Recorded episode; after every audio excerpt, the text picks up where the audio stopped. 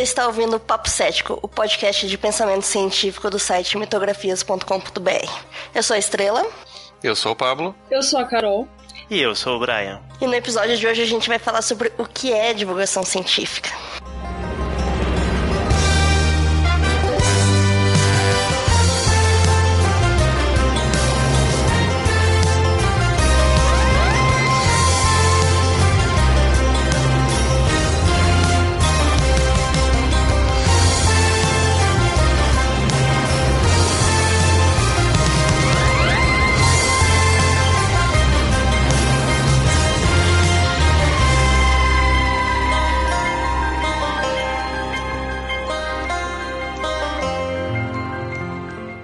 A vulgarização científica bem conduzida tem, por fim real, mais esclarecer do que instruir minuciosamente sobre este ou aquele ponto em particular. Mantendo constantemente a maioria das pessoas em contato com a ciência, ela virá criar um estado de espírito mais receptível e mais apto a compreender. Ela se destina mais para preparar uma mentalidade coletiva do que realmente difundir conhecimentos isolados. Já a ciência só tem a lucrar com a vulgarização bem feita. Suas necessidades são cada vez maiores e se na maioria dos países elas são desprezadas, a cultura da ciência sofre um atraso considerável. Isso é bem um indício do que as classes dirigentes e os povos, em geral, estão longe de bem julgar esses problemas. Quando se trata de questões simples em que as relações de causa e efeito são bem evidentes e alcance de todos, as dificuldades desaparecem.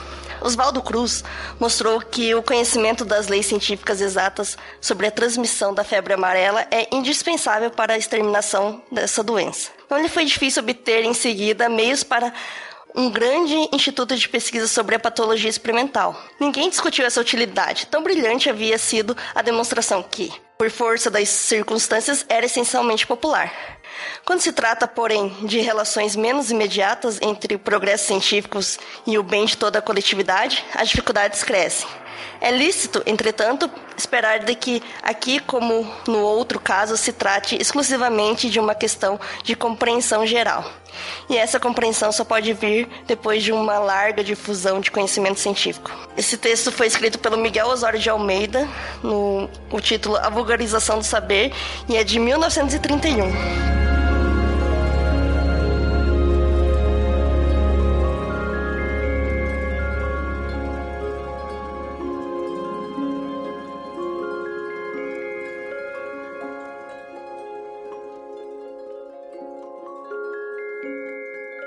Bom, a gente sabe que a divulgação científica existe há muito tempo, muito tempo as pessoas estão pensando sobre divulgar ciência, e acho uma coisa bastante interessante nesse texto foi justamente é, explicar a diferença sobre você divulgar científica para ter um resultado imediato e também divulgar a ciência assim para um bem maior, né? Para a sociedade como um todo avançar.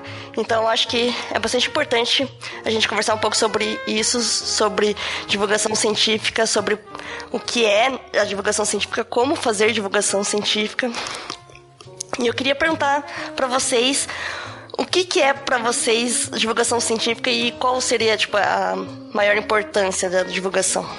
Então, ao meu ver, como estudante, eu acredito que a divulgação científica ela não só ajuda você a conhecer o que está sendo feito na sua área, mas também hum, na questão da sociedade mesmo ajuda as pessoas a entenderem como o mundo funciona nas minúcias. O problema é quando as coisas vão ficando um pouco profundas demais e daí isso não fica mais acessível. Às vezes é inacessível até mesmo para estudantes de graduação, quanto mais para a população em geral. A forma que a ciência é divulgada é um pouquinho obscura.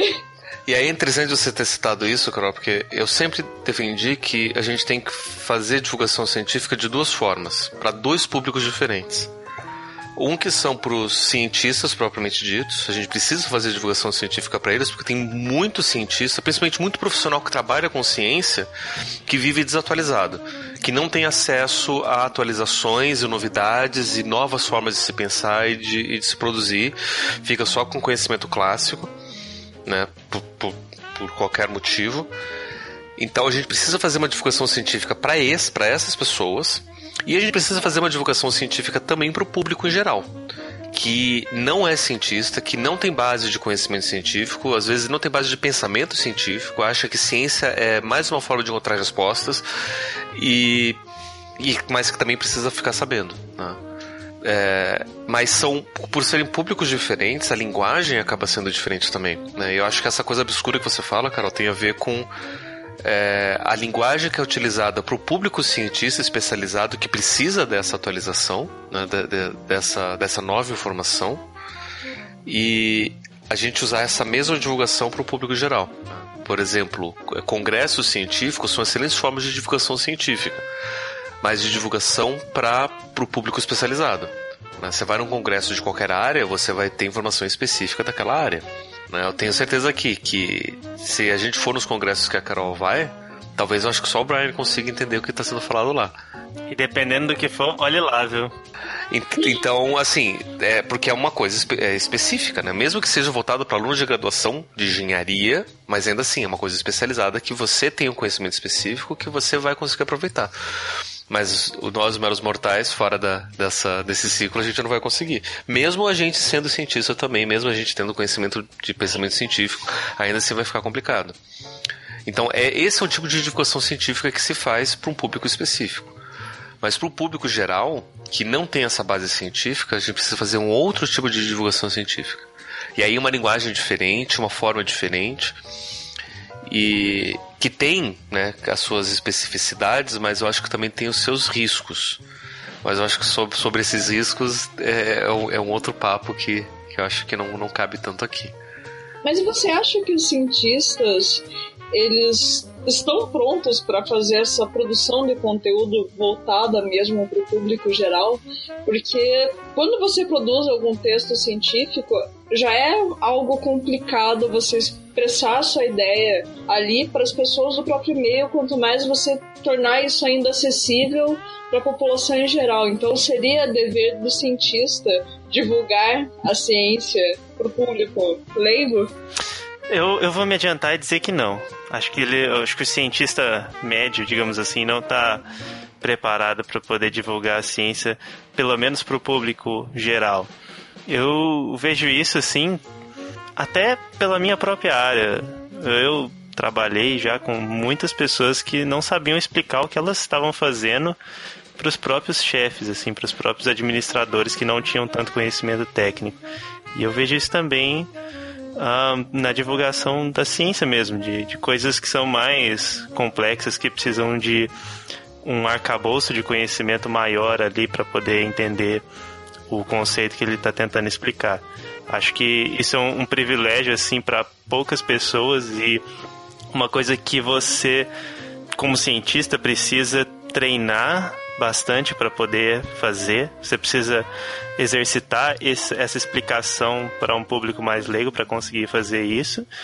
E além disso, você precisa ter um pouco de, de manha, digamos assim. Você precisa ter esse, esse jogo de cintura para poder saber o que, que você tem que explicar, como que você tem que explicar, que tipo de metáforas você precisa usar para poder aproximar aquele conhecimento que é bem específico de uma pessoa que uh, não teve o mesmo tipo de treinamento que você. É, é, acho que é, é, é, complicado, assim. Nem, nem todo mundo é, está apto a fazer isso. Eu particularmente, eu particularmente acho que nem precisa. Eu acho que o cientista que está produzindo conhecimento, ele está produzindo conhecimento, ponto. No máximo, ele vai fazer os relatórios dele, vai divulgar nos congressos para as pessoas que querem conhecer, vão, vai tornar público os resultados da pesquisa, ou até mesmo dependendo da fase onde ele está, os procedimentos, tudo que está fazendo. E é isso mesmo. Cabe a uma outra parte da, da sociedade transformar esse conhecimento, é, de, deixar esse conhecimento mais acessível para a população em geral né? Porque senão o, sim, o próprio cientista está produzindo, ele vai ter dois trabalhos. Né? Ele vai ter que produzir o conhecimento, vai ter que fazer todo esse relatório e além disso vai ter que traduzir isso para uma forma para pessoas que não têm esse conhecimento. Né? E, e, esse é um, é um problema que eu vejo que é muito forte no Brasil, principalmente porque geralmente os cientistas são também professores e os cientistas eles acabam fazendo esse papel duplo. Em outros países onde a ciência é mais levada a sério, cientista é cientista, pesquisador é pesquisador, professor é, é, é diferente, né? ele não necessariamente tá, é o que está produzindo, não necessariamente quem está produzindo é quem está tá deixando mais didático. Né? E ainda tem o papel do, do jornalista científico, que é que vai atrás disso para poder escrever para a população em geral. E aqui no Brasil a gente tem bem poucos. Tem alguns poucos nomes que a gente consegue até apontar para isso. Por exemplo, Carlos Orsi é um cara que é brilhante no, no, no que ele faz nesse sentido. Né? Ele pega questões científicas e pseudocientíficas e destrincha e mostra de uma forma bem acessível. Mas eu não sei se ele de fato está lá produzindo no laboratório alguma coisa. Né? Se tiver, por favor, Carlos, se você estiver ouvindo, por favor, indique pra gente. Olha, eu, eu acho que sou bem uma opinião bem diferente de vocês. Eu acho que cientista, sim, tem que fazer divulgação científica para o público em geral. Tipo, é, acho que é tipo uma obrigação dele com a sociedade, principalmente a gente que ganha dinheiro público, né, para fazer pesquisa, então eu acho que tipo é uma obrigação dele assim mostrar o que, que ele está fazendo para a sociedade. E a gente sabe que é, conhecimento adquirido e não divulgado não, não adianta para nada, né? Então, mesmo que o cara publique numa revista científica, ele não está demonstrando para a sociedade o que ele está fazendo. Às vezes a gente está na universidade e você não sabe nem o que, que o seu colega vizinho de laboratório está fazendo, porque as pessoas tipo não têm interesse em divulgar. Fica como se você falasse assim: "Ah, não, eu vou mostrar o que eu estou fazendo, a pessoa vai roubar a minha ideia e vai fazer melhor que eu e vai publicar antes". Então, acho que na academia a gente vê muito essa guerra e acaba passando até para o público em geral que obviamente não vai estar interessado em roubar ideias e sim querem saber o que está acontecendo, principalmente quando a gente está falando de pesquisa em universidades ou centros de pesquisa, que é a pesquisa mais de ponta, né? Que é justamente as novas descobertas que estão acontecendo ali e a população quer saber o que está avançando. Às vezes a gente tem um pensamento bem atrasado mas nossa, já é possível fazer isso? Nossa, não sabia. Porque as pessoas não estão divulgando. E acho que fica muito essa guerrinha de não posso falar o que eu tô fazendo, ou tipo, ah, é inútil divulgar ciência, por que, que as pessoas querem saber? E é bem difícil você convencer as pessoas na academia a divulgar ciência. E até eu acho que assim, não é que elas não tem gente que quer divulgar ciência, só que às vezes não consegue entender direito a linguagem e tal, mas a maioria das pessoas realmente não quer, e essa é uma crítica que eu tenho bem grande das pessoas para divulgar ciência. Eu acho que todo mundo deveria fazer isso como é uma obrigação a pessoa publicar numa revista científica, também deveria ser uma obrigação a fazer essa extensão, né, que a gente chama que é você levar para a população o seu conhecimento, mostrar o que você está fazendo. Então eu acho que é muito, muito importante. Deixa eu, deixa eu problematizar isso que você acabou de falar. Eu, imagine um cientista como, por exemplo, Sheldon Cooper. Ou qualquer um do Big Bang Theory. Vamos imaginar que eles existam de verdade. Como que você acha que seria a divulgação científica deles? Se bem que, né, não sei se vocês assistem o seriado, mas no seriado eles já tentaram fazer esse tipo de divulgação. E foi péssimo. E não deu muito certo, é. Foi péssimo. Eles podem até ser excelentes, brilhantes cientistas produzindo conhecimento, mas na hora de divulgar eles são horrorosos. Né? E, e, e isso que me preocupa também. Eu tinha um professor na faculdade que ele era péssimo professor, péssimo, péssimo, péssimo. Brigava com aluno, assediava aluno, é, sabe? Era horroroso, horroroso. Né? E a Universidade Federal né, não tinha como demitir ele. Então, quando os as denúncias ficaram muito fortes, ele foi mandado para fazer o doutorado na França. Daí ele voltou, ficou alguns anos aqui. Voltaram as denúncias, obviamente, daí ele foi mandado para fazer um pós-doutorado na França. é. Premiado. Né? Ele acaba sendo premiado por ser um péssimo problema, né? professor. Né? Mas, se ele conseguiu fazer o doutorado na França e conseguiu uma bolsa de pós-doutorado na França, é porque, teoricamente, ele seria um brilhante pesquisador. E aí eu fui, eu, eu na época era representante decente, eu tava levando as queixas dos, dos meus colegas pros, pra, pra direção. E a direção falava, ó, se você lê a tese de doutorado dele, se você lê a, a, o que ele produz, ele é brilhante. Eu falei, não, não importa se ele é brilhante, ele é um péssimo professor, ninguém aprende com ele, ele assedia os alunos, ele persegue sabe? Ele ensina errado, ele literalmente ensina errado, sabe? Ele, é, com, comparativamente, é como se chegasse e falasse, olha, alunos, 2 mais 2 é igual a 5. A gente olhando esse professor, 2 mais 2 é 4. Não, 2 mais 2 é 5. Mas, professor, o texto aqui está dizendo que 2 mais 2 é 4. Não, alunos, 2 mais 2 é 5 porque eu estou falando que é 5. Então tá bom. Chegando na prova, pergunta, quanto é 2 mais 2? Aí o aluno fica assim. Será que eu respondo que 2 mais 2 é 4 porque é o que tá certo? Ou será que eu respondo que 2 mais 2 é 5 porque é o que ele ensinou? E aí, se você responde que é aquilo que ele ensinou, ele estava errado, por quê? Porque 2 mais 2 é 4. Ele era nesse nível de professor. Péssimo. Mas ele aparentemente era brilhante. Eu vou só tentar jogar outra, outra bola para essa quadra. É, a gente tem isso também comparativamente na própria pesquisa. Nós temos vários pesquisadores e tem pesquisadores que se destacam, que são bons, e tem pesquisadores que não fazem uma pesquisa que tem muito impacto. Eu acho que é um pouco parecido com isso, sabe? Quanto mais gente você tiver divulgando ciência, você vai ter aqueles que vão ser melhores nisso, que vão causar mais impacto na sociedade, e vai ter aqueles que não vão causar tanto assim. Mas quanto mais gente você tiver fazendo isso, mais a chance de você encontrar esses que causem impacto. E às vezes pela própria cultura do não fazer isso, do, do desincentivo à divulgação, você acaba enterrando esses tipos de talentos. Essa é a bola que eu jogo, eu queria saber de vocês o que vocês acham. Pois é, aí eu acho que é uma coisa diferente, porque eu acho que. Aí eu concordo com você e vou concordar também com a estrela. Existe pouco interesse e investimento em divulgação científica. Eu acho que devia ter mais interesse, mais investimento e mais incentivo em divulgação científica. Eu acho que eu fiz uma faculdade inteira sem nunca ter ouvido falar direito sobre divulgação científica, ter visto alguém, nada, nada, nada. Eu acho que são focos diferentes. Eu acho que a divulgação precisa de fato ser mais incentivada. Só que eu não sei se a gente precisa colocar essa obrigatoriedade da gente ter o mesmo que produz ser aquele que divulga. Esse, esse é o meu problema. Eu acho até que a gente pode ter excelentes divulgadores científicos que não necessariamente estão produzindo. Né? Tem um canal, por exemplo, que eu adoro, e sempre quando ele lança, lança vídeos, vídeos novos eu assisto, que é o do o, o Veritasium ele não é, ele não é cientista de, de, de formação, mas eu acho ele um excelente divulgador científico. Uhum. Né? Carlos Ruas, por exemplo, que é quadrinista, ele de certa forma faz divulgação científica também. Mas ele não é cientista de formação, ele não trabalha com ciência.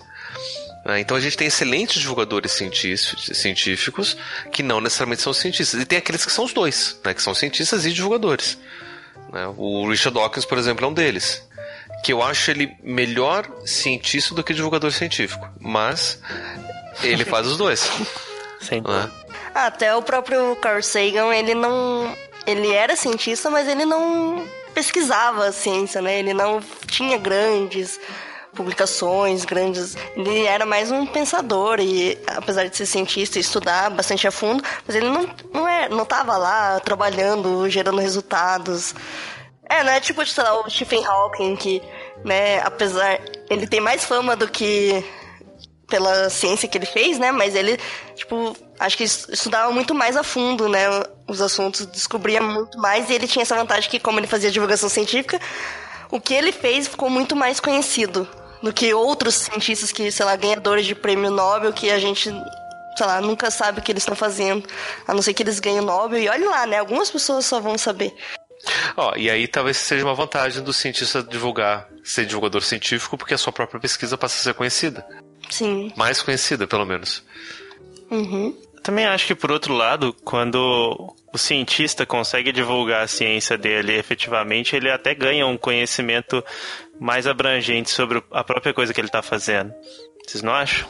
Ele aquele princípio de que quando você consegue transmitir um conhecimento que você tem, é aí que você aprende verdade, sabe? Não sei se todo mundo concorda com isso. Ó, eu posso falar por mim que desde quando eu comecei a fazer divulgação científica em podcast, eu começo a estudar assuntos que eu nunca pensei que estudaria, me interessaria. E, tipo, com certeza o meu conhecimento abrangente aumentou bastante do que eu ficar só na bancada estudando sempre a mesma coisa. Por mais aprofundada que seja, é, eu com certeza tenho uma cabeça muito diferente por ter entrado na divulgação científica e ter ido atrás de outros conhecimentos, outros aspectos de ciência também. Querendo ou não, se você consegue explicar a sua pesquisa, o seu estudo para alguém, você está se aprofundando de alguma forma porque você está conseguindo abrir um leque diferente de como você vê a sua própria pesquisa. Como uma pessoa de fora consegue ver isso, só que às vezes falta boa vontade, às vezes o professor tem capacidade para isso, ou pesquisador, mas ele quer abraçar a pesquisa e ficar lá quietinho com ela para se achar dono do conhecimento. Uhum. Tem um, um, um professor que eu aqui de, de, de psicologia, chamado, acho que é José Antônio Damasio Abib, que ele é pesquisador na área de epistemologia e história da psicologia. E uma vez eu vi uma palestra dele que eu achei bem interessante, que ele estava falando sobre é, os textos científicos e o que, que a gente consegue fazer com o conhecimento que está lá. Infelizmente tentei procurar alguma publicação sobre essas ideias, eu não consegui encontrar nenhum artigo, né? Então se alguém tivesse artigo, alguma coisa publicada, por favor, avisa nos comentários que eu vou adorar né, ter como referência. Mas na palestra, ele estava mostrando que todo texto ele tem outras informações, né? Todo, tudo aquilo que o, que o cientista é, publica tem outras informações junto que acabam indo é, sendo também é, trabalhadas junto do texto, né? Que ele vai chamar, por exemplo, de pré-texto, que é tudo aquilo que vai fundamentar o texto que está escrito. E para a gente poder, a gente precisa conhecer esse, esse pré-texto. Tem o pós-texto também, que é tudo aquilo a qual o texto se, se dedica, né? Todas as, as possíveis aplicações e orientações do texto. E é nessa parte do pós-texto que o autor ele perde o domínio sobre a sua, sua produção. Porque hum, se a gente vai pensar na produção científica, muito do que se produz é baseado em estudo de outros cientistas. Ninguém conhece, começa um estudo do zero e, e descobre tudo sozinho. Né? A gente vai conhecendo o que os outros cientistas vão produzindo, a gente vai tendo outros insights, vai fazendo ligações novas e vai pesquisando coisas que talvez ficaram falhas, vai replicando o conhecimento, daí até que a gente vai descobre alguma coisa nova, ou até mesmo confirma alguma coisa que já está lá, para a gente então fazer essa, essa produção e eventual publicação. Mas o que acontece depois da produção a gente não tem controle.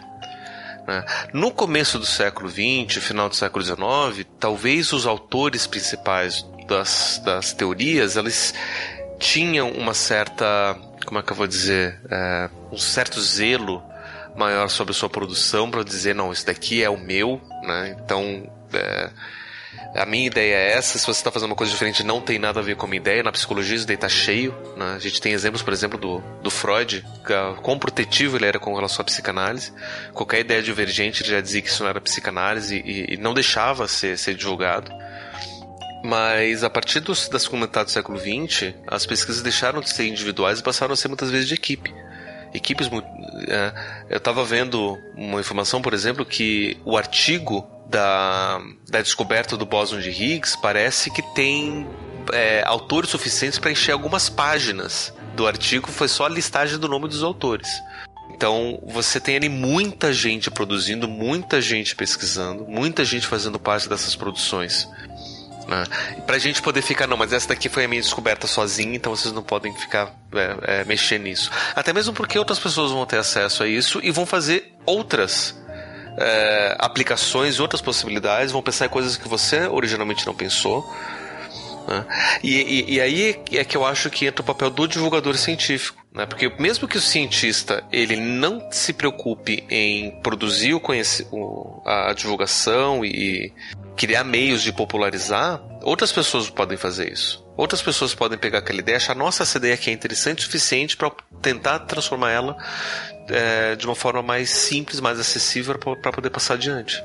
É, sim, verdade. Eu queria perguntar para vocês, divulgadores científicos aqui, como que vocês fazem para divulgar ciência? Então, como vocês pegam aquele conhecimento talvez um pouco mais específico, como vocês conseguem transmitir isso para população em geral, para quem está escutando o podcast, para sua avó, para os seus amigos? Como que vocês fazem para divulgar ciência? Tipo, qual a linguagem que vocês usam para poder adaptar é, a mensagem?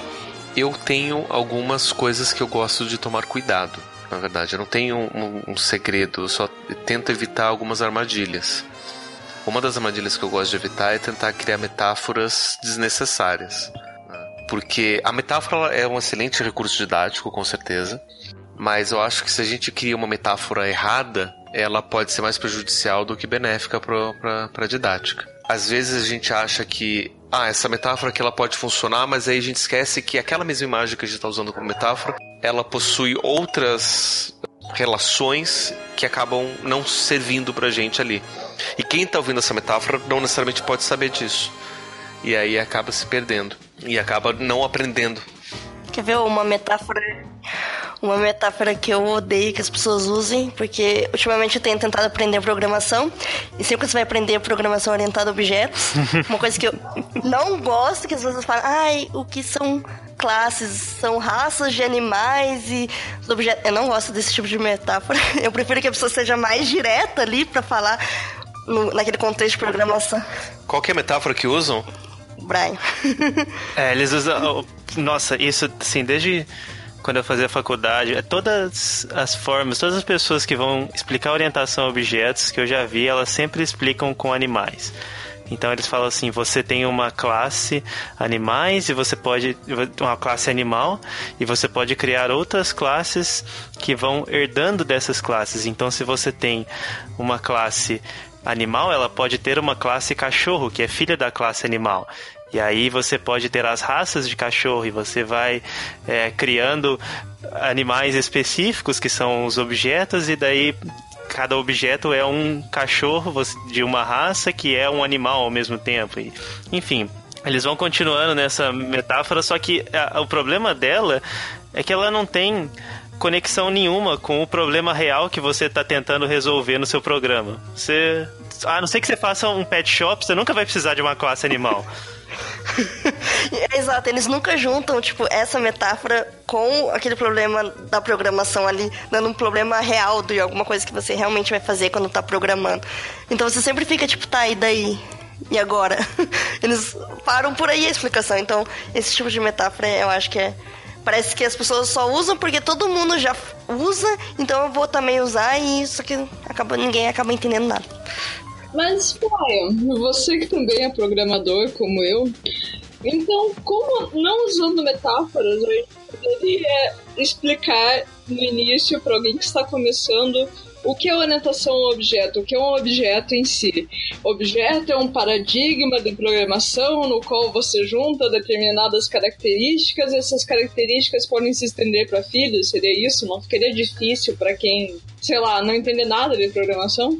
Concordo, concordo plenamente. Eu acho que é difícil Sim, com certeza. E eu acho assim que usar a metáfora do animal no começo não é o, o pior problema. O pior é, é quando eles te dão esse, esse exemplo e daí falam assim: olha aqui, você tem um sistema de contabilidade que você precisa desenhar desse jeito. Use objetos para isso. Sabe? É, é um. Existe um, um abismo grande entre o animal e o sistema de contabilidade super complicado, você vai ter que lidar com, sei lá, nota fiscal, imposto e assim por diante. Como que você liga essas duas coisas, sabe? Eu acho que é, a falta esse é, completar esse gap aí. É isso que é o pior. Porque, assim, se você usar o animal para explicar o conceito de herança, por exemplo, beleza. Você sabe que existe um conceito de herança ali, mas como que você aplica esse conceito para os objetos do mundo real? Ou para um sistema que você realmente vai ter que fazer na vida real? Eu acabei de pensar num outro problema disso. É que se você tenta ensinar programação orientada a objeto para biólogos, por exemplo, que sabem que herança é uma coisa completamente não, aí... diferente disso, ele vai ficar ainda mais confuso. É. Ele vai começar a pensar em cladística, vai começar a pensar em evolução e vai ver que não tem nada a ver com o que está acontecendo. Exato, exato. E aí o, o cara, nessa metáfora, ele se perde mais do que se encontra. Que a metáfora né, vai na direção errada e aquela pessoa interpreta de uma forma completamente diferente. Mas é um problema complicado. Eu, eu concordo com a Carol também nisso. Por isso eu acho que uma das coisas mais importantes de para quem vai divulgar a ciência é você saber o conhecimento prévio daquela pessoa já tem. Então, se ela for um biólogo, você vai ficar meio assim de explicar dessa maneira. Mas se for tipo um programador que já sabe alguma coisa, já sabe algoritmo, já sabe fazer alguns programas simples, você não precisa explicar dessa maneira. Você pode mostrar realmente abrir um programa, mostrar ali na prática o que, que é. Agora, se se for uma criança, você explica de uma maneira diferente, não vai falar sobre coisas super complicadas. Então, eu acho que isso é uma coisa muito importante, você saber quem é o seu público, né? Para quem que você está falando.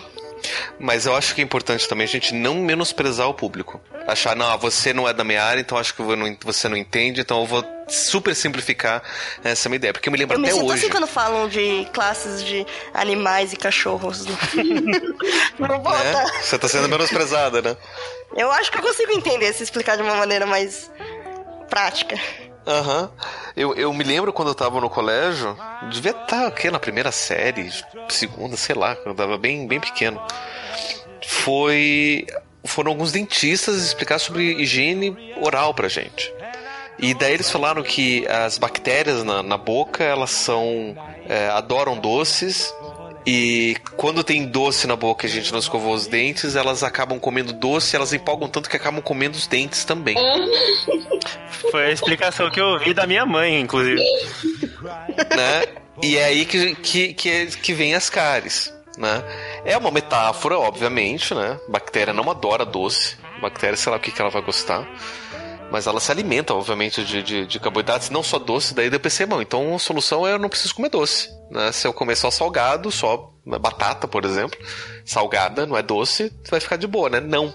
Porque também tem carboidrato. Entende? São coisas que eles não explicam que acabam trazendo é, problemas. Mas eu fico pensando, quer usar uma metáfora? Dá pra usar uma metáfora até um pouco mais simples. Né? Dizer que, por exemplo, as bactérias se alimentam do resto de comida que tem na, na, na boca, não só doce. E as bactérias fazem os seus xixis e seus cocôs. E, e esses xixis são ácidos. E isso que dissolve a, o, o Isso dente. criaria um trauma, Pablo. Não, muito pelo contrário, porque daí você para pra pensar, tem bactéria fazendo xixi e cocô na minha boca, então vou lá escovar esses Exato. dentes, não tem mais bactérias. Não, né? Talvez seja um trauma necessário nesse caso, né? Não, mas não é trauma. É, é, é, assim, mas essa é a realidade. Se a gente fosse pegar uma metáfora, de fato é isso que acontece. São, o, são os ácidos que, que dissolvem os dentes que provocam as cáries, são consequência do, de todo o processamento da, da, da nutrição das, das, das bactérias. E é isso sabe? E, e, e, se você consegue explicar de um jeito um pouco mais direto, eu acho até um pouco mais simples, né? Você não está menosprezando a criança, né? Você não está dizendo, ah, a criança não sabe o que é ácido, não sabe o que é base, não vou. Você não precisa explicar que ácido tem pH menos que 7. Você não precisa dizer que, que ácido tem um. tem uma. É, uma base de uma hidroxila. Não precisa explicar nada disso, né? Mas você pode explicar o que acontece, né? O xixi e o cocô do, os, os excrementos da bactéria é o que faz as cáries. Ponto. Mas sabe o que eu acho que é isso? Eu acho que isso daí é pessoas que não param para pensar no que estão falando. Então, provavelmente ela ouviu essa explicação de alguém e ela só tá passando adiante, não tá parando para pensar na divulgação que ela tá fazendo ali. E ela só fica, tipo, repetindo, repetindo, repetindo. Às vezes nem é por maldade, é só por, sei lá, não tá prestando atenção no que. na importância, né, de divulgar a ciência.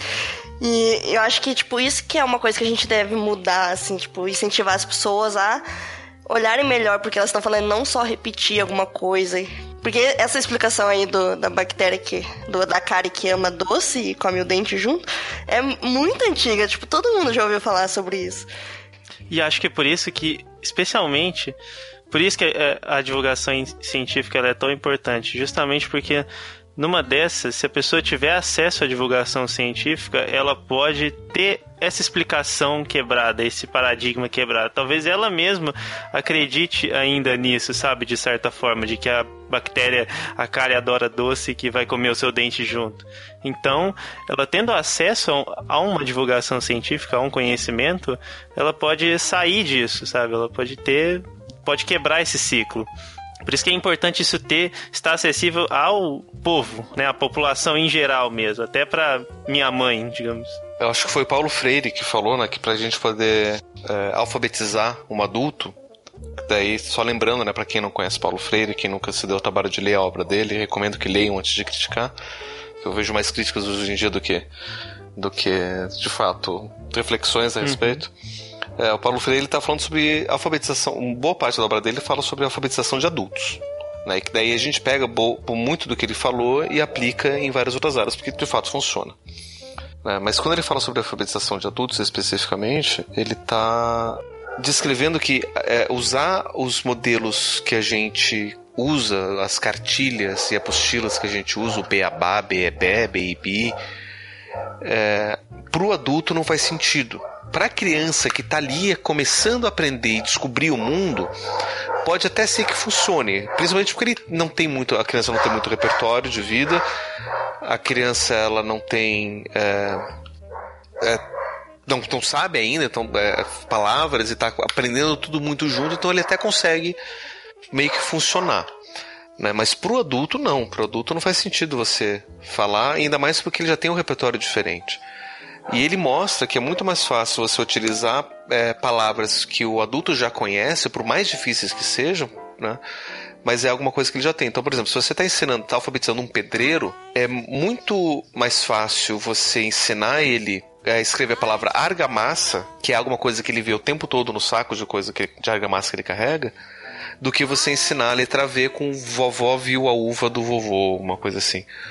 Ah, que para ele, tipo, tiver só essa repetição da letra não faz muito sentido, né? ainda mais falar de uva, às vezes ele nem sabe o que é uma uva, dependendo da região do Brasil, ele nem tem acesso a essa fruta, não, não consegue fazer essa assimilação. Né?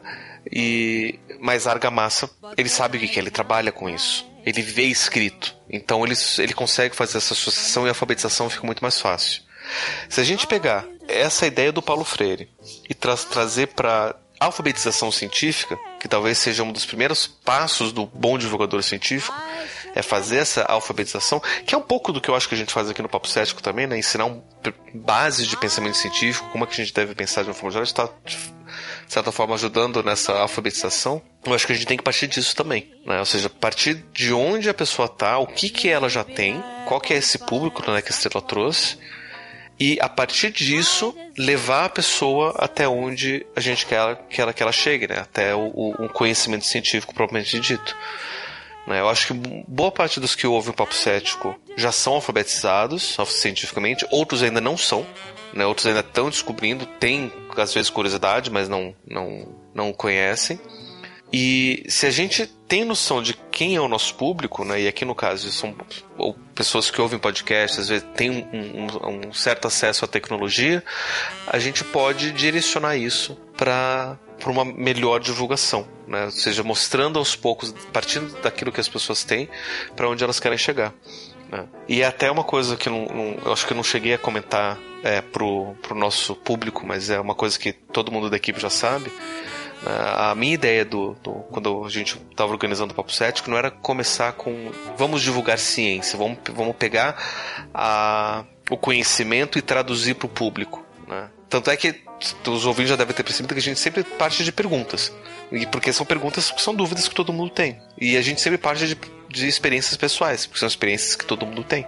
Então, se o nosso público consegue partir dessas mesmas bases, elas conseguem eventualmente chegar em outros lugares também.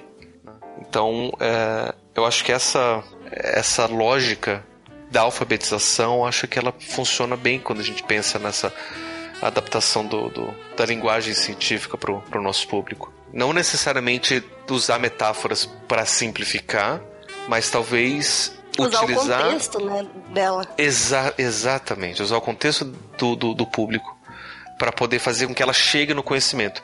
Não necessariamente usando metáfora. A gente pode até partir para um, um, caminho mais simples. O que também é, é, chega a ser um pouco complicado. Daí eu tenho uma crítica ao Dawkins, que é do, com relação ao gene egoísta. Porque o gene não é egoísta. O egoísmo é uma característica humana que vive em sociedade.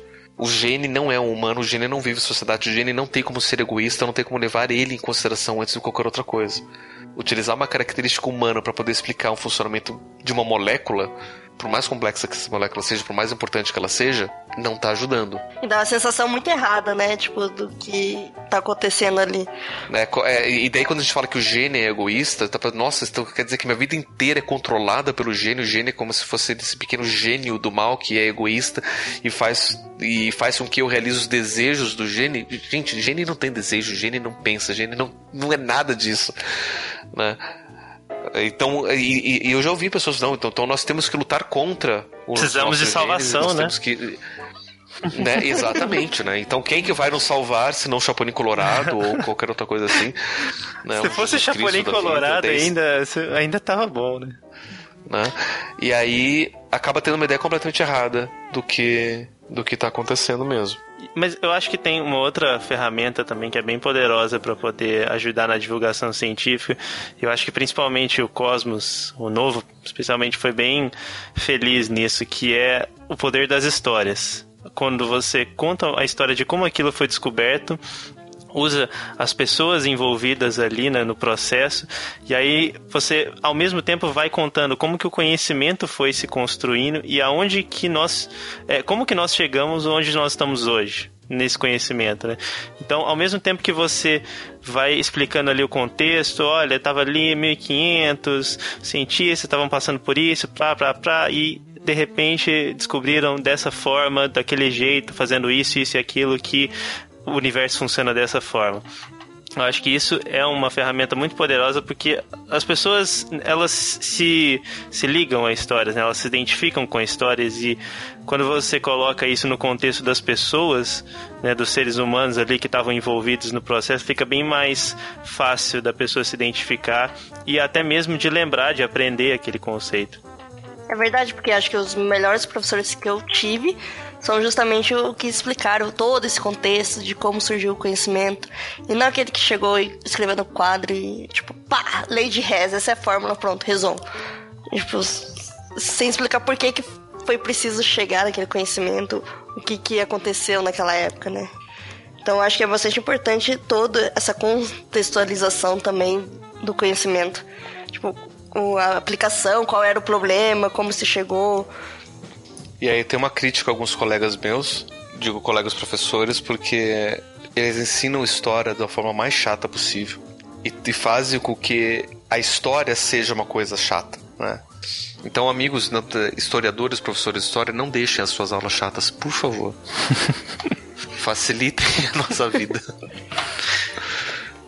É, e justamente dar aula é uma maneira de divulgação científica, né? Então acho que tem muita professor que que às vezes acha que o aluno já sabe tudo, então ele não, não vai passar nenhum conhecimento ali, ou tipo, e acaba sendo profundo demais sem dar alguma contextualização antes que a pessoa precise saber. Então, ser professor é divulgar a ciência também. Sim, e, e, acho que também o professor ele tem que entender em qual posição que ele está nesse sentido, né? De que ele é um divulgador científico e que ele tem que agir como tal, né? Acho que todo mundo aqui já teve um professor que era é, arrogante, assim, se achava acima dos alunos ali, eu só tem que passar essa matéria aqui, vocês se virem para aprender, eu sei mais e pronto, né? E não tentavam se aproximar dos alunos para poder realmente transmitir esse conhecimento. E acho que todo mundo também já ouviu esse, aquele negócio de que dar aula é uma, uma vocação, a pessoa tem que ter vontade, tem que gostar e tal, porque senão não dá certo, né? Então acho que os professores também têm que se colocar nessa posição e saber que eles têm é, estão numa posição de fazer um, um, bem muito grande à sociedade, né? De transmitir esse conhecimento e de divulgar a ciência mesmo. E além dos professores dentro da sala de aula, quais vocês acham que são os maiores divulgadores científicos hoje em dia? Assim, quais meios? Olha, tem os públicos que a gente consegue ver, né? O deGrasse Tyson, que eu citei agora há pouco, é um deles. Ele tem podcast, ele tem série de televisão, ele escreve, ele é diretor do Planetário de Nova York. Ah, ele faz um monte de, de, de, de trabalhos para divulgação mesmo. Você tem é, vários outros cientistas né, nesse sentido que também fazem coisas parecidas, que têm acesso a muitos dinheiros para poder produzir muitos, muitas coisas a mais. E tem eh, os canais é, paralelos também, né? De hoje em dia, hoje principalmente, a gente tem muito divulgador científico no YouTube e em podcast também, e alguns blogs. Os blogs já fizeram mais sucesso do que hoje, né? mas você ainda tem muita coisa acontecendo nesses canais onde os próprios pesquisadores estão produzindo coisas para divulgar, para tornar um pouco mais acessível, nem que seja apenas a sua própria produção. E o legal da internet é que isso se torna rentável, então quem divulga a ciência consegue ter alguma grana com isso também para incentivar, porque é difícil, já é difícil fazer ciência no Brasil porque tem poucos incentivos, quanto mais você fazer ciência e ainda divulgar sem recurso nenhum. É, eu, eu ainda estou esperando o meu cheque, mas. Né, é, você, você tem rentabilidade na internet, mas infelizmente para divulgação científica ainda não é tão grande assim. Eu acho que fica mais fácil você ganhar dinheiro se mergulhando numa banheira de Nutella do que você ah, fazendo uma divulgação científica. Mas com certeza. é, o legal que eu acho da internet é que justamente qualquer um pode usar a internet para divulgar ciência. Então, antes para você fazer um programa de TV, escrever um livro, você tinha que ter recursos, conhecer pessoas, né? E hoje em dia, tipo, qualquer um aqui de nós pode chegar, ah, não, eu gosto bastante de ciência, eu vou falar sobre a minha pesquisa, eu vou falar sobre as coisas que eu gosto e chegar na internet, escrever um blog, escrever, fazer um um vídeo pro YouTube, então eu acho que ela, tipo, ela é muito democrática por causa disso. Então qualquer um pode ter acesso. E essa, e essa democracia é interessante porque ela é boa, ela é boa também pro, pro proposto. Porque da mesma forma que eu posso divulgar ciência, eu também posso divulgar pseudociência pela internet. É, esse é o grande perigo, porque na internet a gente não tem revisão por pares. De certa forma tem, e, e era isso, e era isso que eu ia falar. Né? A revisão por pares ela vai acontecer nas revistas antes da publicação. Né? A pessoa escreve, manda para a revista, os outros cientistas que também conhecem da área vão ver e vão ver se está de acordo com aquilo que se acha ou não, se tem algum erro, se está muito grave ou se pode ser publicado. Só que mesmo que tenha erro, muitas, muitas revistas publicam. Né? porque eles sabem que outros cientistas vão poder ver e vão poder criticar e reescrever.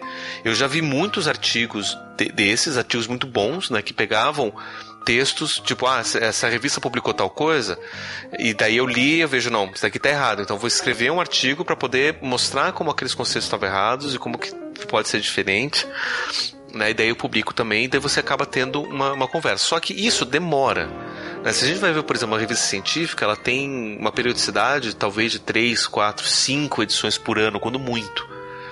Né? Então, se sai alguma coisa hoje, mesmo que você veja, escreva e mande na semana seguinte para essa revista, até ela ser analisada, até ser avaliada, até ela poder ser publicada, talvez só entre na edição do ano que vem.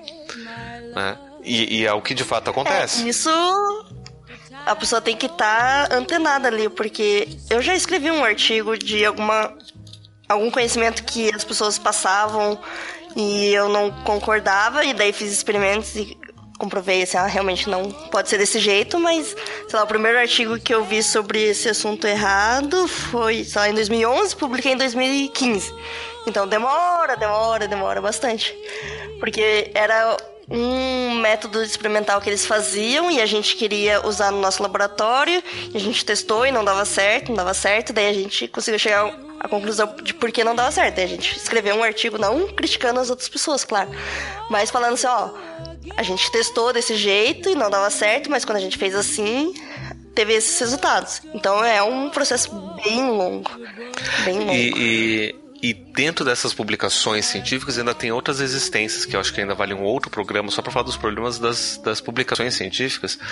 Que é, por exemplo, se eu quero mostrar que tem uma coisa errada, mas não tem nenhum resultado novo, só mostrar isso está errado, e eu não vou ser publicado. Muitas das revistas não vão gostar porque é, uma, uhum, é, um, é um que a gente chama de, de, de resultado negativo. Né? Ou seja, eu, é, ou até uma coisa que você tentou e não deu certo, você não consegue não publicar. Publica, Exatamente. Não aceita. Né? Então eles Sendo que você podia estar tá ajudando outras pessoas que vão tentar uhum. exatamente aquele tipo de coisa e elas vão acabar perdendo tempo tentando também. Agora, na internet você já não tem esse problema. Justamente por ser mais democrática, você pode publicar qualquer coisa, até coisa errada. Né? Como aconteceu essas, essa semana sobre a, a, a polêmica se nazismo é de direita ou de esquerda. né? Alguém chega e fala, não, porque nazismo é de direita, baseado nesses livros aqui. Daí chega alguém falando, olha, não é bem assim. E mostra, né? Você citou isso daqui, mas esse cara fala nesse outro contexto. Então todas essas fundamentações que você utilizou para provar o seu, seu ponto estão erradas. Todas elas. É, o, o cara falou que o nazismo era de esquerda, né? O primeiro. Isso, isso. Ah, sim. É nazismo é de esquerda, é baseado em um monte de, de, de, de livros e citações. Daí mostra, não, os, todas essas suas citações e fundamentações estão erradas. Consequentemente, o seu argumento também não tem, não tem valor. E ele pode responder de, do jeito que ele quiser, nem que seja com uma musiquinha.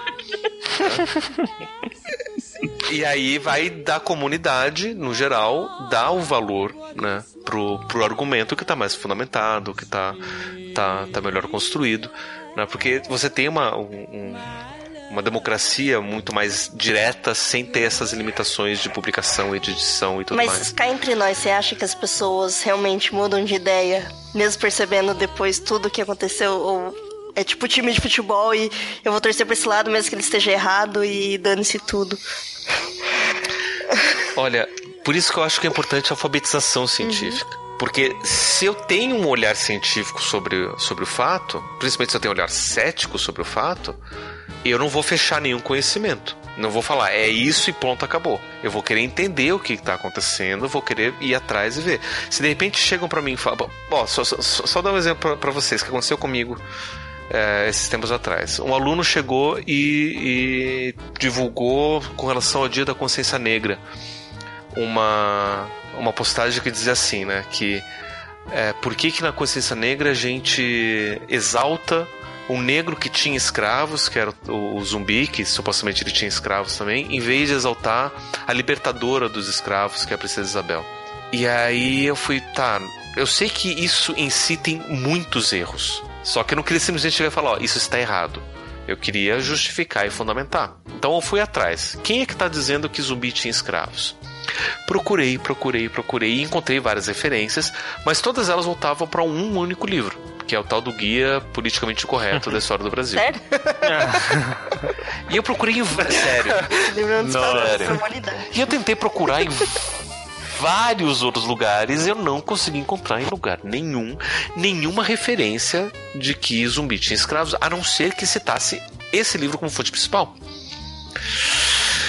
E aí, bom, então já tem o primeiro ponto aí, né? Esse cara aí não fala nada com nada e não justifica, não tem nenhuma funda, outra, outra fundamentação, né? Se, e, de fato, se fosse um conhecimento um, que a gente, né, de, verdadeiro, né? Se fosse factual, outras pessoas teriam falado a respeito disso também, nem que seja para poder criticar. O que existe de crítico de, no, no, de tudo não tá escrito. Sim, tem muita coisa errada. E eu vejo um grande problema nisso na internet, que é as pessoas elas vivem como se estivessem numa bolha. Então o cara que acredita na Terra plana, ele vai ver um milhão de vídeos e ler blogs sobre isso. E quando ele encontra alguma coisa que, que não esteja desmentindo, né, esse ponto de vista dele, ele simplesmente ignora e pula e nunca vai ler ou só vai xingar o cara lá nos comentários e vai sair fora. Então eu acho que, tipo, é um, é um grande problema que esse tipo de coisa aconteça, porque a pessoa, ela ignora os outros conhecimentos. Então, mesmo que esteja ali e as pessoas estejam falando assim, não, olha só, é mentira por causa disso, disso, disso, ela nunca vai chegar nela esse tipo de conhecimento, porque ela não, realmente não quer enxergar. Então não é como se ela assistisse tudo e daí depois chegasse a uma conclusão. Não, ela. Eu não sei o que acontece com as pessoas. São estranhas. eu não sei. Acredito em coisas estranhas. Você, você me lembrou agora do, do meu ponto, que era justamente esse, né? Da gente ter uma postura cética diante das coisas, ter essa alfabetização científica diante dos fatos. Porque simplesmente chegar e pegar um dado desses, né? Tipo, ah, tá lá no livro, então é verdade, né? Ou se tá na internet é verdade. e, e, não questionar, e não ir atrás, e não pesquisar, acaba sendo muito complicado. E, e muita gente faz isso. Talvez por falta de alfabetização científica mesmo. Né? Talvez por falta de querer descobrir. Porque, assim, para mim é muito claro, pessoas que defendem terra plana são pessoas que questionam o conhecimento científico. Por, por simplesmente porque questionam o conhecimento científico. E por que, que questionam o conhecimento científico? Porque a ciência, de certa forma, oferece uma ameaça para a segurança daquilo que eles acreditam e ponto. Então, eu acredito em alguma coisa que me faz muito bem. A ciência me mostra que isso que eu acredito está errado. Mas isso que eu acredito me faz bem, logo o que eu acredito está certo e a ciência está errada. É por isso que a gente tem vários várias pessoas que negam vacinação, que negam aquecimento global, que negam obviedades como a Terra esférica, na Terra redonda. E justamente porque eles querem se manter nessa nessa segurança da própria crença, né? E eu acho que daí também vale um outro um outro programa sobre por que, que as pessoas acreditam em coisas estranhas, a alfabetização científica, nesse caso, ela é muito importante. Não só para a gente aprender a pesquisar as coisas direito, né, e não só ver um livro altamente questionável e simplesmente acreditar nele, como também de saber quais são essas armadilhas, né? De, do que a própria estrela falou, de você viver nessa bolha e acabar é, só buscando informações que reforcem o, o, aquela, aquela crença que você já tem e, e cair nessa armadilha mesmo do conhecimento. Então, pra, a gente precisa saber dessas coisas, mas a gente só, só talvez só tenha uma opinião diferente dessas pessoas porque a gente foi alfabetizado cientificamente, né? Porque a gente sabe de como é, essas coisas são perigosas, como, como o perigo disso tudo acontecer e como a gente tem que buscar fontes, é, fontes boas, né, fontes que dá para se acreditar e assim por diante. Então, é, acho que o, o, principal trabalho que tem que ser feito é justamente de ensinar as pessoas a, a, pensar cientificamente, né? Porque O perigo é quando você sai disso, né? Pelo menos quando você pensa cientificamente, você pode não ter o conhecimento, mas você sabe como lidar com aquelas coisas que aparecem na sua frente, aquelas informações que aparecem na sua frente. Você sabe pelo menos do que desconfiar, do, se aquela pessoa ela tá falando com base na fonte X, Y e Z, se ela tem mais credibilidade do que o cara que mostra a régua ali no plano, no horizonte e fala que a Terra é plana. E, assim sucessivamente, né? E acho que tem uma coisa bem legal que o Pirula fala bastante, que apesar de a gente conhecer né, o trabalho dele e achar que ele, digamos, está do lado certo, mas ele ele mesmo fala que, como ele tem medo que as pessoas acreditem em tudo que ele fala. Então, às vezes, ele fala assim: não, vocês podem me questionar, vocês podem ir nas fontes que eu coloco e ver realmente se eu entendi errado, se eu interpretei certo ou não, ou ver outros pontos de vista, assim, e não acreditar em tudo que eu falo, né? Só porque, tipo, em algumas coisas talvez esteja correto que em tudo vai estar. Tá. Então esse é, tipo, é um, é um outro problema que mesmo que você não esteja lá acreditando em terra plana e não sei o que, e nazismo e não sei o que, você deve procurar, mesmo quando você fala assim, não, essa pessoa é confiável, mas ir atrás das fontes dar uma pesquisada maior, ver realmente aquilo, daí para chegar nas suas conclusões e não só porque alguém tá falando algum livro que você lê, um artigo. Por isso que eu defendo que a gente não precisa acreditar nem na ciência. A gente deve questionar principalmente a ciência e os cientistas e duvidar do que, do que acontece. Pra gente ir atrás desse conhecimento, a gente ir atrás de testar e a gente pode até confiar, tipo, ah, tem 50 mil cientistas falando a mesma coisa, então eu não preciso fazer por mim algo que eles já fizeram, que é a pesquisa para poder dizer tal coisa. Então vamos, vamos ir aceitar por enquanto, mas eu vou duvidar sempre que, que for preciso e necessário. Entender que não tem problema nenhum depois você mudar de ideia e ver que realmente estava errado. Acho que isso é uma das coisas que a maioria das pessoas tem medo. Ah, não, eu não posso mudar de ideia, não posso mudar de time de futebol agora, senão vai pegar mal. então acho que. no time de futebol até que faz sentido você não querer trocar né, de lado, porque senão não tem graça. Né? É, que nem, é que nem você querer fazer uma aposta, né? tipo, ah, vou apostar aqui dezão em quem? No time vencedor. não importa em quem seja. Né? Não, não é bem assim. Exato. Mas na ciência, você precisa estar tá mudando de opinião o tempo todo, né? A gente não, não é um jogo de aposta, não é uma, um entretenimento de, de vence ou perde. Muito pelo contrário. É, e não achar que.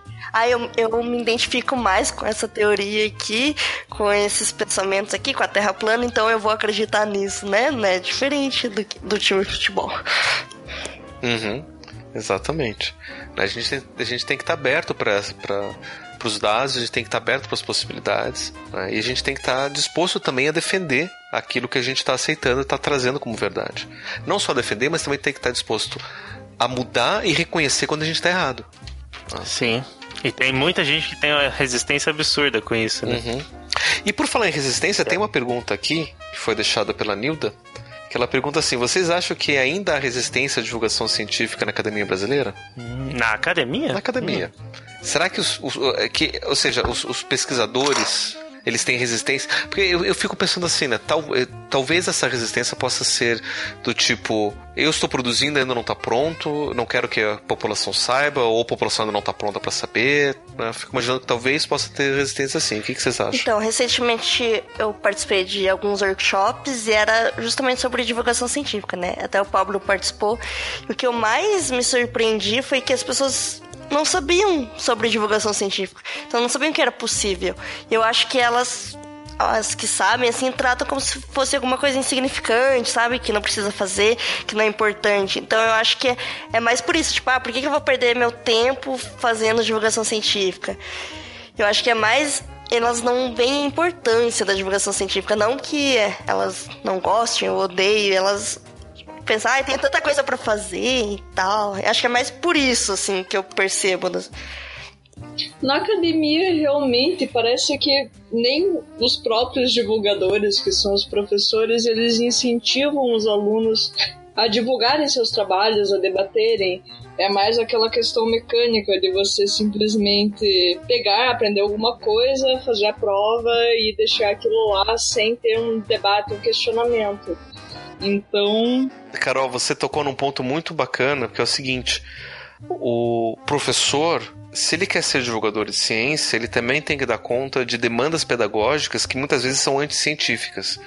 Né? Eu ainda vou querer fazer um papo cético só para mostrar como a escola atrapalha a ciência. Né? Mas um exemplo, por exemplo, é a questão da, da, da prova. Né? O professor ele tem que aplicar a prova, ele tem que fazer a avaliação. Por quê? Porque está na regulamentação muitas vezes da escola, da faculdade. Né? O, MEC ele só pede uma forma de avaliação. O que, que vai ser, como vai ser avaliado, não importa. Tem que ser avaliado o conhecimento para saber se o aluno de fato está apto a receber o diploma. Né? Nem que essa avaliação seja, por exemplo, uma revisão de pares, seja uma, uma, uma publicação de, de, de artigo. Né? Por exemplo, no mestrado, eu não me lembro de ter feito prova. Todas as minhas avaliações foram artigos que eu tive que escrever e publicar, ou então colocar na minha, na minha dissertação, que depois foi avaliada por uma banca. Teve várias formas de avaliação, nenhuma delas foi prova. Mas na escola a gente tem essa questão da prova. E o problema da prova é que ela obriga que o aluno só acerte. Então ela mostra que errar não é uma opção. Errar, inclusive, é sinônimo de vergonha, sinônimo de coisa que você deve evitar. E isso para a ciência é péssimo. Então, o professor que tem essa mentalidade de professor, é, administrador de sala de aula, ele não está pensando, por exemplo, em incentivar o erro. É, pois é. E, e, às vezes eu acho que eles têm aquela preocupação tanto de simplesmente jogar conhecimento e enfiar pela cabeça do aluno ali que dá pouco tempo de incentivar essa descoberta, essa essa exploração por parte do aluno, né, do conhecimento em si, de entender os motivos que levaram aquele conhecimento a ser construído, a questionar e tal, é só tipo, ó, aprende isso aqui e tal e começa a produzir, pá, pá, pá e vai, sabe? Só vai. Bem no fim, a escola é voltada mais pro mercado do que pro conhecimento científico de fato. Não prepara cientistas, prepara profissionais que executarão uma tarefa repetidamente. Eu acho que nem isso, Carol. Eu acho que nem isso a escola faz. A escola, o papel dela acaba sendo manutenção de tradições sociais. Aquilo que a sociedade quer, aquilo que a sociedade espera. Porque muitas vezes nem preparar para o mercado a escola está conseguindo fazer. Porque senão a gente não teria uma quantidade de gente que está desempregada, a gente não estaria com uma falta de mão de obra capacitada aqui no Brasil, a gente teria uma série de problemas. Se a escola preparasse pelo menos para o mercado de trabalho, já seria suficiente. Mas, mas acho que nem isso ela está conseguindo fazer. E até é uma, uma outra discussão, mas a, as demandas do mercado de trabalho estão mudando cada vez mais rápido, né? Então a escola não tem tempo de acompanhar isso e etc e tal. Porque continua fazendo sempre a mesma coisa. Exatamente. Exato. É, então, inclusive, o que se ensina hoje na escola, a pessoa depois quando vai aplicar já vai ser, já vai ser obsoleto. Uhum. Então você tem um monte de problema nisso, né? Eu acho que eu, eu, eu, vou montar uma pauta e mostrar como a escola não ajuda na ciência. Apoio essa pauta. Eu também. E eu queria falar também de uma outra coisa que me preocupa. A Nilda perguntou sobre resistência na academia, né, de divulgação científica. Mas eu tenho visto assim uma onda não tão grande, né, mas uma onda que me preocupa bastante, que é o anticientificismo na população mesmo, de rejeitar o pensamento científico, rejeitar a ciência, até com essas tendências de terra plana, de anti-vacinas. Isso é uma coisa que me preocupa demais, assim. E eu não sei exatamente de quem que é a culpa, ou se, se a culpa é de alguém, né? Mas o que está causando isso. Mas é uma coisa que é, é, bem preocupante porque as pessoas começam a se afastar cada vez mais da verdade e puxar os seus feudinhos ali, é, ficar cada vez mais na bolha de conhecimento. E, enfim, vocês têm visto isso também? O que, que vocês acham? Eu acho que é muito disso é consequência da falta de alfabetização científica. Além do fato das pessoas ainda terem uma educação que é baseada na autoridade e na tradição. Né? Ou seja, ah, alguém falou que é assim e alguém muito conhecido falou que é assim, alguém muito tradicional falou que é assim, então vamos aceitar que essa é a verdade. Tanto é que a gente não vai aceitar como verdadeiro ou acreditar, a não ser que tenha vindo de uma de uma fonte confiável. Ah, o Jornal Nacional falou, então o Jornal Nacional falou, então tá falando. Então essa deve ser verdade, porque o Jornal Nacional, maior empresa de comunicação do, do, do Brasil, logo deve ser verdadeiro, certo? Não necessariamente. Então a gente começa a, a, a ter esses problemas porque a gente está confiando em tradição e confiando em. Na autoridade. Autoridade, isso tradição e autoridade. O que é muito complicado, porque a ciência ela é oposta a isso. Né? A gente vê uma tradição, algo que é tradicional e vê que alguém muito famoso disse tal coisa, a gente pode chegar com o dedão e falar assim: não, eu duvido de você. Vamos ver se você tá certo. Eu vou lá e testo. Se o teste der certo, então beleza, então eu, eu confio. Mas não vou confiar porque alguém falou. Eu vou confiar porque de fato aquilo se comprovou que estava verdadeiro, que, que, é verdadeiro. Pois é, e, e ó, essa é uma parte preocupante que eu tenho visto, que eu, eu vejo algumas pessoas falando na internet que às vezes sentimentos são mais importantes do que fatos. aí eu fico. Mas espera aí. Como é. assim? Porque aí você não tem como discutir com uma pessoa dessa, né? Uhum. Fala assim, o que eu acho, o que eu sinto é mais importante do que a verdade. É, mas e... essa é a minha opinião, respeite a minha opinião. Ah. É, exato. E, e, aí, onde é que você vai chegar com isso, sabe? Como, como que você vai provar qualquer coisa para essa pessoa? Ah, a pessoa não né? quer a verdade, ela quer imaginar algo mais divertido, mais fantasioso. Ela quer conforto. Exato. Exato. Quer construir as suas próprias ilusões ali e viver uma vida isolada de qualquer risco de desafio ao conhecimento dela e assim por diante. E o pior, né, é assim, não, se fosse só isso ainda tava tudo bem, mas o pior é que essa pessoa vai votar, essa pessoa vai ter influência política, e esse, os políticos que ela eleger vão ter influência sobre a nossa vida e assim por diante, né? Então nós como sociedade acabamos falhando um pouquinho a mais quando isso fica difundido. Pior ainda é que essa pessoa vai influenciar outras pessoas e de repente elas todas estarão numa bolha falando ah, a Terra é plana. É.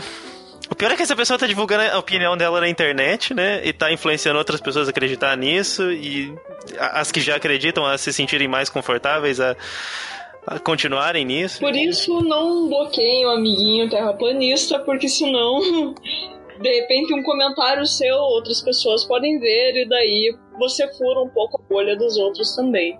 Eu sempre imagino que nessa questão de bolha de informação, tanto para o bem quanto para o mal, é legal você não criar ela de propósito, justamente para você conseguir ter um debate, assim, tanto nas coisas que você concorda quanto nas coisas que você discorda.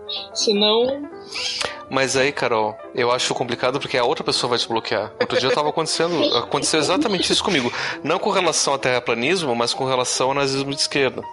Ai, parem a terra plana que eu quero descer. Né? Pura e simplesmente o cara me bloqueou. E aí, o que você vai fazer disso? E é justamente por isso que me preocupa, porque uma pessoa que não tem essa alfabetização científica de que é importante o debate, que é importante você estar exposto a ideias diferentes, é, é importante você ouvir ideias diferentes e a considerá-las também, e a pessoa que acha que sentimentos são mais importantes do que fatos, ela vai falar assim: não, isso daqui, o que esse cara tá falando tá me machucando, eu vou bloquear ele porque eu não quero essa pessoa na minha vida. Você alfabetiza alguém cientificamente, porque é uma dificuldade muito grande. Você vai tentar debater uma ideia com alguém e a pessoa sempre vem com as mesmas falas. Essa é a minha opinião, porque minha opinião, o que eu sinto é mais importante do que os fatos. O que, que você responde para uma pessoa dessas? Como é que você alfabetiza alguém cientificamente? Vamos, vamos pensar no, no, no caso. Como é que você alfabetiza alguém que não sabe ler? Hum, não sei. Né? E, e, aí é que entra o trabalho do, do, do Paulo Freire. Né? A alfabetização tem que partir primeiro do interesse da pessoa, tem que partir dessa, daquilo que a pessoa já sabe para levar ela para onde ela, onde ela precisa chegar. É, ou seja, você tem que ir, ir para onde ela está, do lado dela da rua, conhecer onde ela está para levá-la para o outro lado do conhecimento. Uma pessoa que está debatendo no Facebook que não tem base de alfabetização científica, ela não vai querer aprender. Então ela, ela vai, o que vai acabar acontecendo é o, o tal do, do pombo enxadrista que eu acho uma imagem muito bacana, né? Que muitas vezes discutir com pessoas assim é como tentar jogar xadrez com um pombo. Né? Vai chegar uma hora que o pombo não vai estar tá sabendo o que está fazendo, vai derrubar todas as peças do tabuleiro e ainda vai sair cantando vitória. Exato depende do momento. Se a pessoa tá lá no calor do momento, tá debatendo com você no Facebook, tá, você tá numa comunidade de, de, de WhatsApp, o pessoal falou lá Bolsonaro 2018, e você quer mostrar, olha, não é bem assim que as coisas acontecem, tá mostrando um monte de evidência, um monte de fatos, a pessoa não vai querer aprender. Muitas vezes ela vai te bloquear, ela vai te excluir do grupo. Então, nessas horas, você aceita o seu destino e segue a sua vida. Agora, se a pessoa está disposta a aprender, ela está aberta a conhecer, aí você começa vendo onde é que ela o que, que ela sabe, de onde é que ela está partindo, quais são as questões que ela tem. E aí mostra que isso tem a ver com determinadas coisas e, e, e aos poucos, né? E daí tem um, uma teoria da, da, aprendizagem que é proposta por um psicólogo chamado é, Lev Semanovich Vygotsky, russo, soviético, comunista. O Vygotsky ele vai propor que o nosso aprendizado se dá a partir do que ele chama de zona de, de desenvolvimento proximal, que é o quê? A gente tem o nosso desenvolvimento real, que é aquilo que a gente é, já tem. Aquilo que a gente já se desenvolveu, aquilo que a gente já aprendeu. E aí a gente tem tudo aquilo que está em volta, que a gente ainda não sabe, mas que a gente potencialmente pode aprender. Né? Tanto é que zona de desenvolvimento proximal também é análogo à zona de desenvolvimento potencial. Então, o que está mais próximo disso que a gente já sabe é o que a gente tem mais potencialidade de aprender. Então, não adianta nada pegar alguém que só conhece é, álgebra básica, querer ensinar cálculo avançado para ela. Eu preciso ensinar geometria, eu preciso ensinar trigonometria, eu preciso ensinar outras coisas antes de chegar no cálculo avançado, porque senão não faz sentido. E tanto é que muitas vezes, antes de ensinar derivadas integrais, a gente ensina limites antes, que não chega nem no cálculo ainda. Mas é um passo necessário antes de chegar lá. Então a gente vai construindo aos poucos, baseado naquilo que ela já tem, indo em direção àquilo que ela precisa saber. E com a ciência é a mesma coisa. Também é fundamental ela querer. Sim, ela tem que estar disposta a fazer isso. Ferrou então.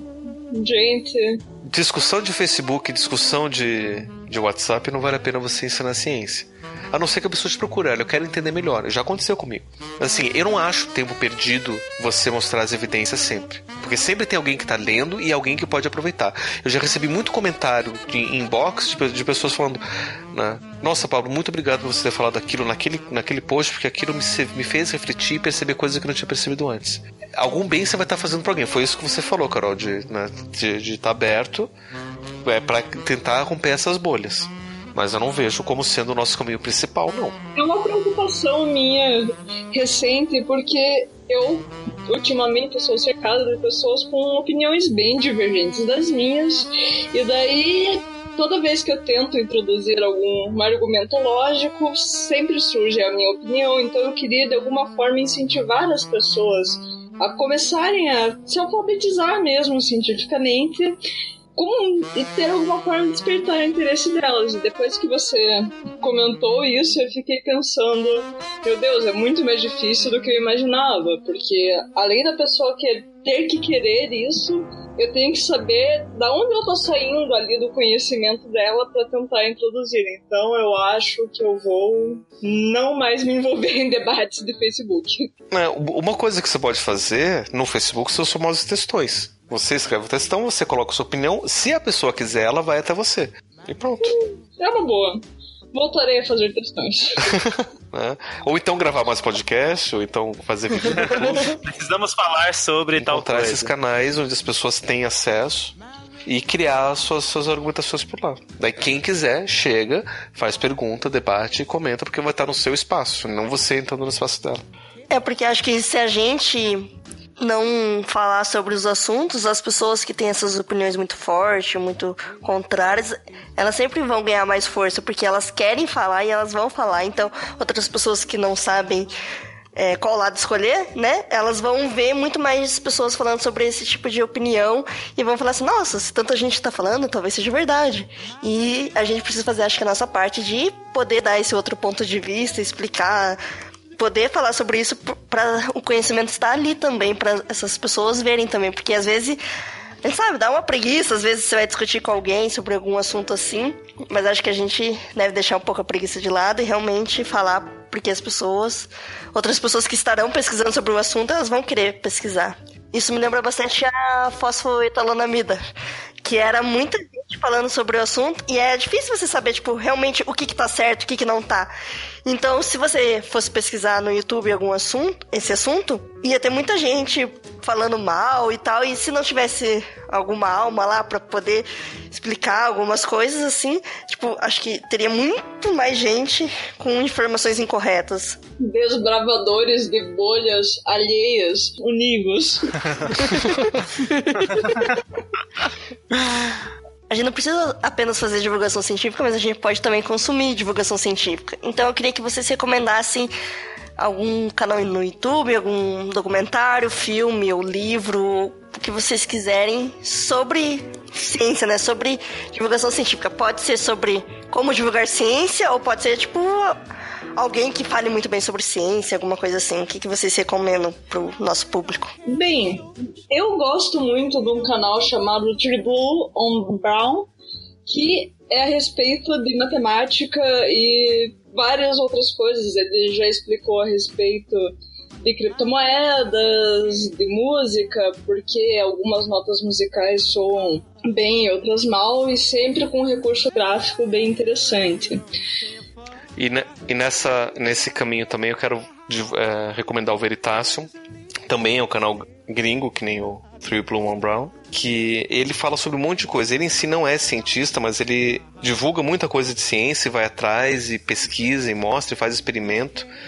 Né? E eu acho que é um exemplo bacana de como qualquer pessoa pode fazer divulgação científica, né? quando ele está bem motivado. Vou dar uma dica meio óbvia que eu acho que a maioria dos nossos ouvintes já deve conhecer, que é o próprio canal do Pirula, que ele fala sobre ciência, ele fala, ele dá muita opinião pessoal dele também, mas eu acho que é legal porque ele incorpora muito o pensamento científico nos argumentos que ele vai dar. Ele sempre tenta se basear em fontes fidedignas, digamos assim, e ele traz muito desse pensamento científico. Eu acho que é legal para a gente poder exercitar isso. Como eu faço parte do Dragão de Garagem, é claro que eu tenho que divulgar o Dragões, que é um podcast que já tem há quase cinco anos sobre ciência, então tem bastante episódios bem diferentes. Lá também tem outros podcasts como Pode Entender e o Trabalho de Mesas. Pode Entender também é um podcast sobre ciência, então vale a pena dar uma olhada. Uma coisa que eu gosto bastante são livros de divulgação científica. Então, eu acho, apesar de você às vezes não ter tanto recurso da imagem, mas eu gosto muito, muito de livros de divulgação científica. Por exemplo, o, um que eu gosto bastante sobre química, que é A Colher que Desaparece explica vários conceitos de química, explica contextualização, eu acho muito bom é do Sam Kim. E, sei lá, qualquer livro que você lê do Sagan, seja O Mundo Assombrado pelos Demônios, ou livros de histórias como Contato, ou Perdido em Marte, também são muito legais de você ler e, e ver aquela ficção científica assim, muito mais embasada ali, quase com pele na realidade. Então eu gosto muito, muito de livros de divulgação científica também. E sobre livros também, né, nessa onda de divulgação, fiquei pensando, mas que divulgador na área da psicologia eu conheço que seja bom? E eu me lembrei que não era bem psicólogo, mas ele é um neurologista chamado Oliver Sacks, que todos os livros dele são de divulgação científica sobre neurologia e neurociência. Então eu super recomendo todos os livros dele. Né? Talvez o mais conhecido seja O Homem que Confundiu Sua Mulher com o Chapéu. E um outro também psicólogo que é um dos, dos editores da revista Skeptic nos Estados Unidos, que é o Michael Shermer que eu também recomendo bastante o, a obra dele, mas muito do que, ele, do que ele trabalha é sobre divulgação científica, sobre ceticismo, e tá aí a recomendação, qualquer coisa do Michael Shermer também vale a pena. E outra coisa legal é, é, procurar o Science Vlogs Brasil, que é um canal com vários canais de divulgação científica no Brasil, brasileiros, né?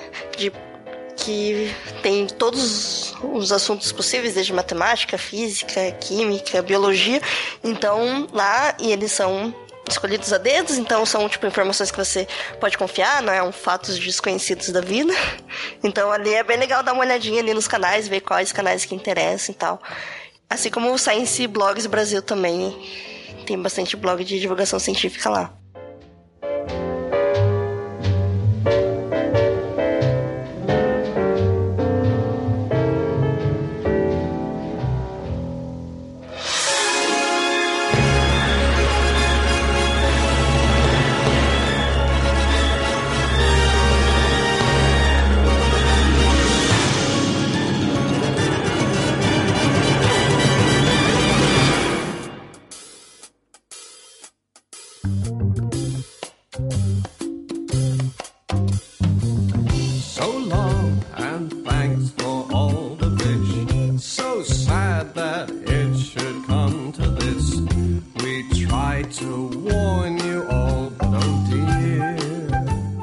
Conhecimento só tem valor quando compartilhado, distribuído, popularizado.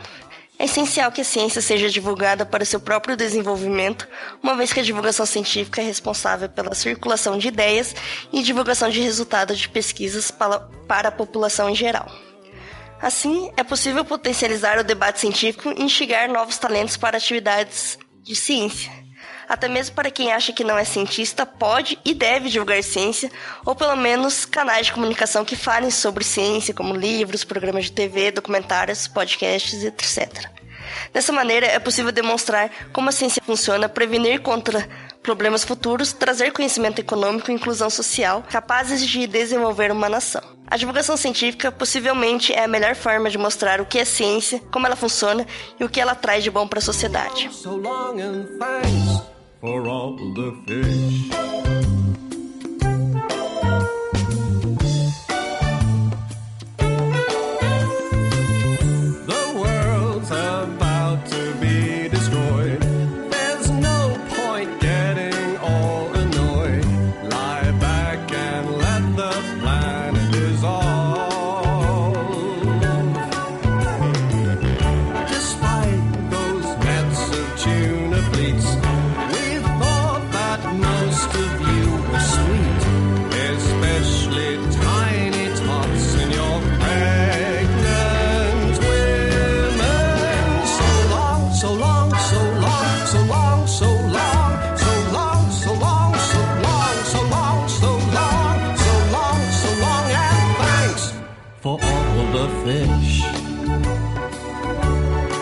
você gostou desse episódio, não se esqueça de visitar nosso site no www.mitografias.com.br para conhecer mais o Papo Cético e também outros projetos do nosso site. Você também pode mandar e-mails para contato@mitografias.com.br. Seguir também a nossa página no Facebook, no facebook.com/papo lendário ou então no facebook.com/templo do conhecimento. Se você quiser apoiar o Papo Cético e os outros projetos do Mitografias, você pode acessar padrim.com.br barra mitografias e conhecer o nosso projeto de apoio.